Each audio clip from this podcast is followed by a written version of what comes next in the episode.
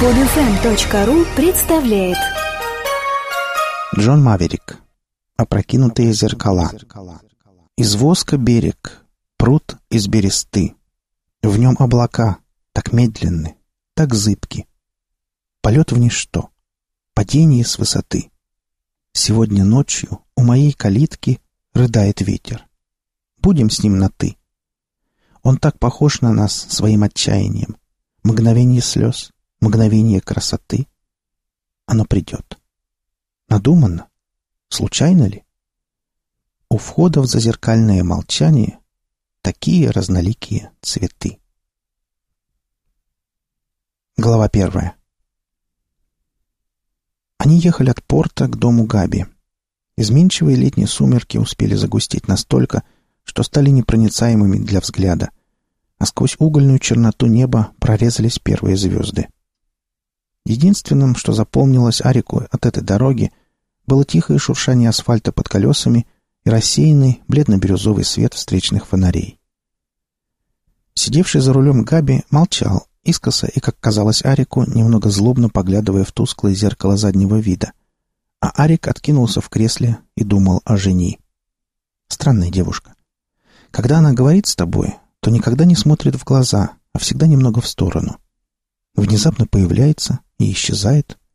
И всегда держится так, как будто ничто в мире ее не волнует. Если взять ее за руку, тонкие пальцы остаются безжизненными, словно она не чувствует прикосновения. Когда они вдвоем гуляли по ночному парку, и небо было бархатно-темным, а слабо посеребренные кусты едва заметно струились на легком ветру, Арик подумал, что даже луна освещает ее по-другому. Парк нежился в сонном тепле и благоухающем сиренью полумраке, а жени вся, казалось, была охвачена огнем и ветром. Ее пламенеющие на лунном свету каштановые волосы метались и бились, как неправильно установленный парус, и она поминутно придерживала рукой то их, то надувавшуюся пузырем широкую юбку. Арику никогда не нравились глупые женщины. Их пошленький, кокетливый щебет не умилял его, а только наводил тоску. В жени было что-то такое... Нет, даже не ум.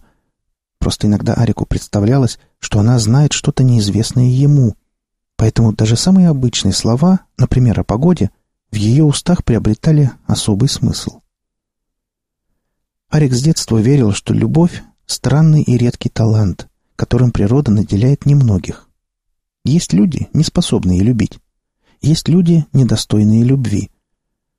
Эта девушка была достойна любви во всех отношениях, и Арик не заметил, как постепенно она проникла в его мысли, а потом и в сны. Мечтать о ней стало его обычным состоянием.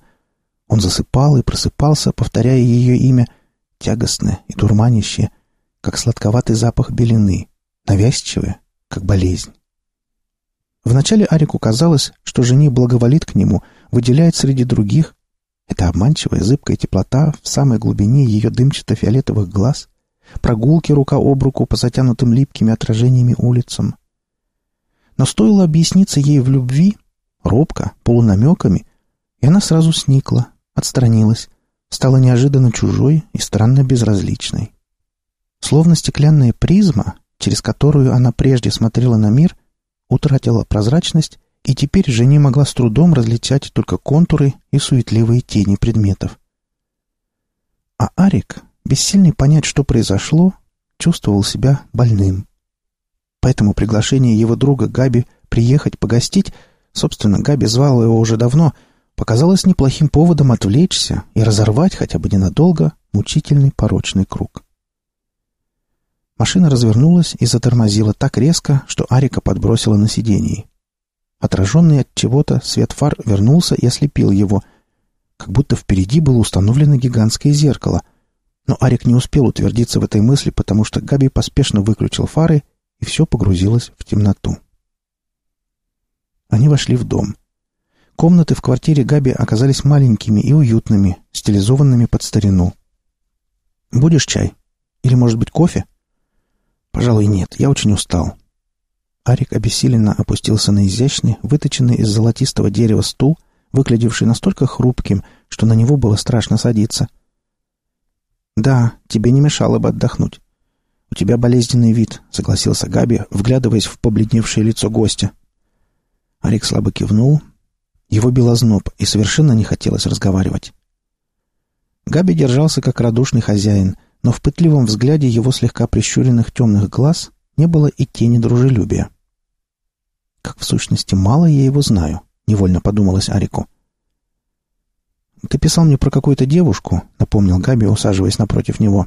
«Как ее зовут?» «Жени. Не будем сейчас об этом. У меня нет настроения». «И ты серьезно увлечен ею?» «Да», — покорно вздохнул Арик, понимая, что от объяснения ему не уйти. «Послушай, Габи, я обо всем расскажу завтра. Только ты обещай мне за это погадать». В желтом электрическом свете зрачки Габи стали похожи на узкие, очень глубокие отверстия, и затянутый их текучей пустотой Арик почувствовал едва заметное головокружение. Вся комната вдруг показалась чуть-чуть нереальной и до отвращения яркой. «Я не умею предсказывать будущее, Арик, но я покажу тебе кое-что интересное. Нечто такое, что заставит тебя, если и не отказаться от своей любви, то, по крайней мере, взглянуть на нее под другим углом зрения». «Да», — скептически усмехнулся Арик, — «и что же это?» «Наберись терпения до завтра. Ты слишком устал. Да и они, наверное, уже спят». «Кто они?» «Какой-то ты сегодня таинственный, Габи. Решил очаровать меня своими маленькими загадками?» «Я полагал, что такая уловка больше к лицу женщинам». «Да нет», — Габи сделал вид, что не заметил издевки. «Просто будет лучше, если ты увидишь их своими глазами». А о женщинах, я надеюсь, мы еще побеседуем. В ту ночь Арик долго не мог заснуть. Впрочем, так бывало с ним всегда, когда приходилось спать на новом месте. И все слушал, как мягко хлопает крыльями и тоскливо поет за окном какая-то ночная птица. Ее голос, красивый и грустный, был очень похож на человеческий, только выше и чище, и долго звучал на одной ноте, не слабея и не прерываясь и окутанный им, словно шелковым белоснежным покрывалом, Арик постепенно погрузился в прозрачное небытие. Глава вторая. Проснулся он так же незаметно, как и погрузился в сон. Теплый золотистый свет просочился под сомкнутые веки и заставил открыть глаза. Легко и естественно. Утром квартира оказалась совсем другой, более просторной, полной воздуха и блеска, пропитавшего обклеенные розовыми обоями стены и медленными волнами струящегося в пространстве. Он почти физически ощутил чьи-то красивые, свободные, немного наивные мысли, пронизывающие комнату, как рентгеновские лучи. Вчерашний странный разговор с Габи вспоминать не хотелось, но Арик уже знал, что не совершил ошибки, приехав. Он оделся и отправился на поиски хозяина или, в крайнем случае, завтрака. Толкнул одну из дверей и оказался в большой комнате с одной зеркальной стеной. Из этого огромного, похожего на окно в другое измерение зеркала, ему навстречу поднялась, улыбаясь, молодая женщина. «Привет», — сказала она, и ее янтарные глаза мягко вспыхнули, словно из глубины зрачков вспорхнула и расселась по радужной оболочке стая тоненьких огненных птиц. «Доброе утро», — ответил слегка растерявшийся Арик и оглянулся. Комната была пуста. Только у самого окна сиротливо ютился накрытый кружевной белой скатертью столик.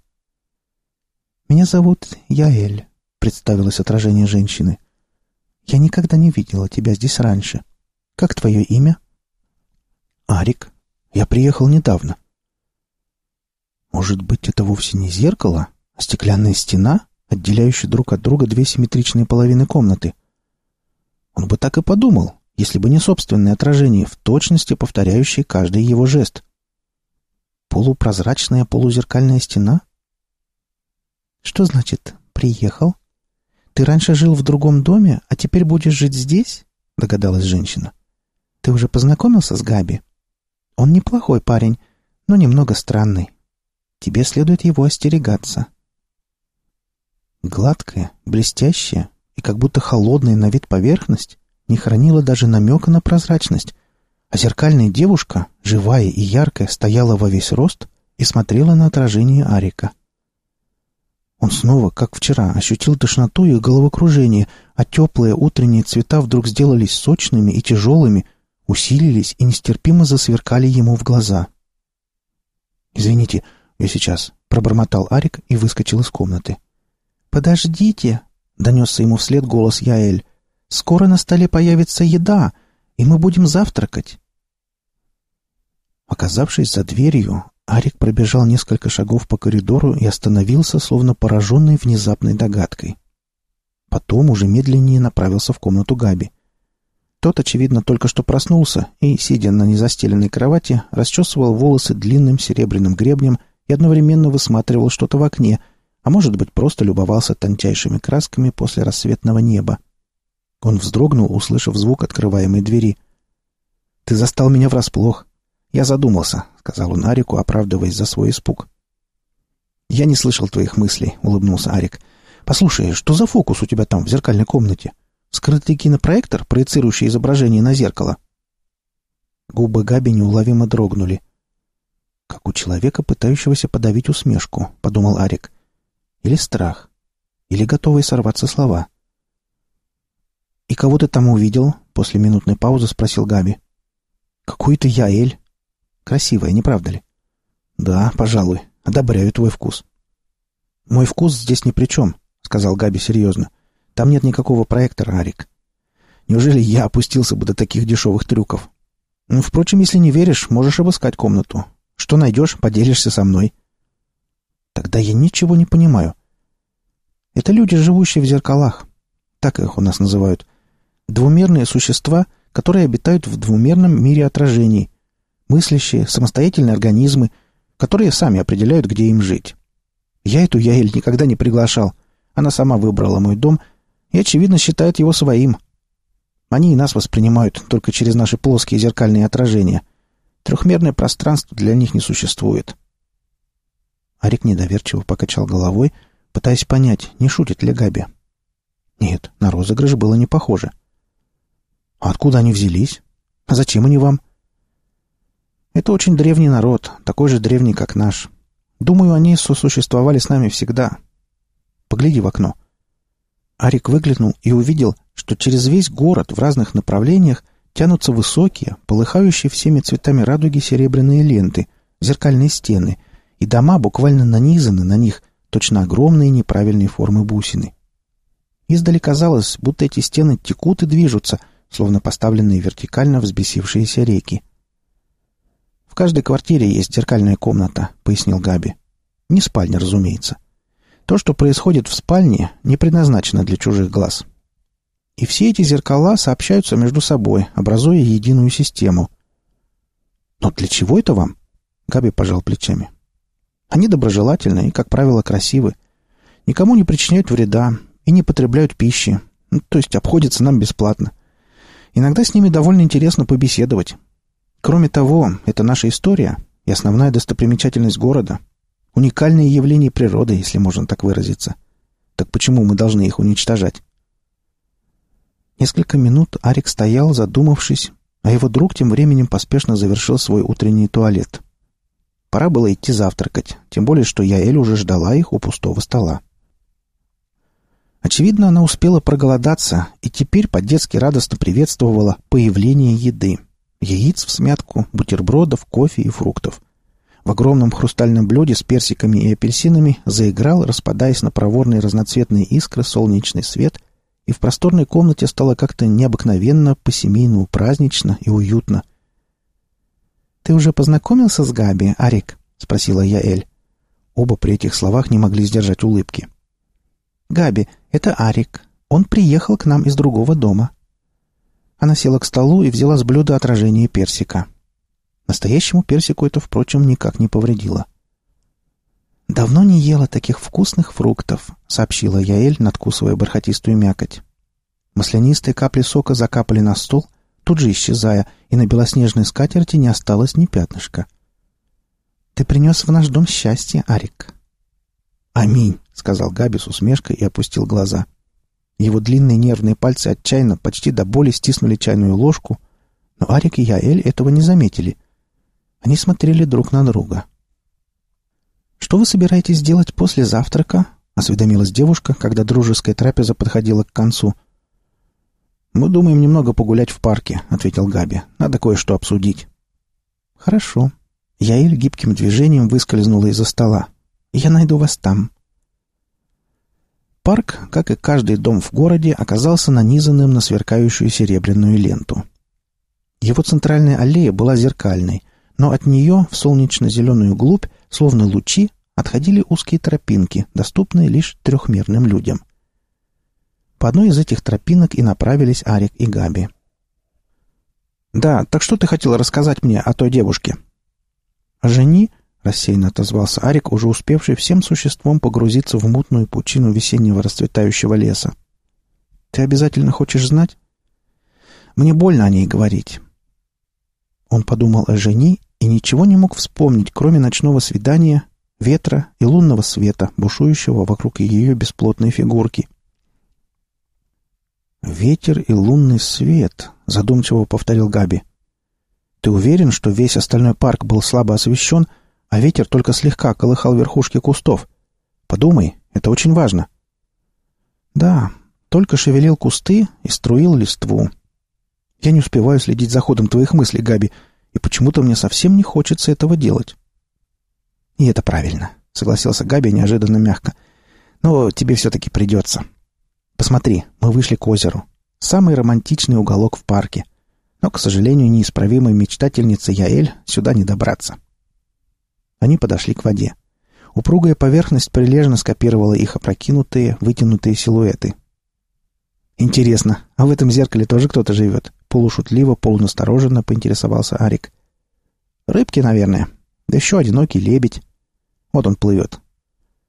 И правда, им навстречу невесомо скользила грациозная, словно изваянная из снега и воздуха белая птица и, нахохлившись, выклевывала что-то из воды, очевидно, рыбьих мальков или насекомых. Со стороны казалось, что она целится клювом в свое отражение. «Раньше их было двое», — объяснил Габи. «Но потом один лебедь умер, и второй остался в одиночестве». «Почему он не нашел себе новую подругу?» — удивился Арик. Это озеро — весь его мир. Он живет здесь, сколько я его помню, и никогда не улетает. Странное, наверное, чувство, что ты один в целом мире. Продолжение подкаста вы можете прослушать в следующем выпуске. Скачать другие выпуски этой программы и оставить комментарии вы можете на podfm.ru.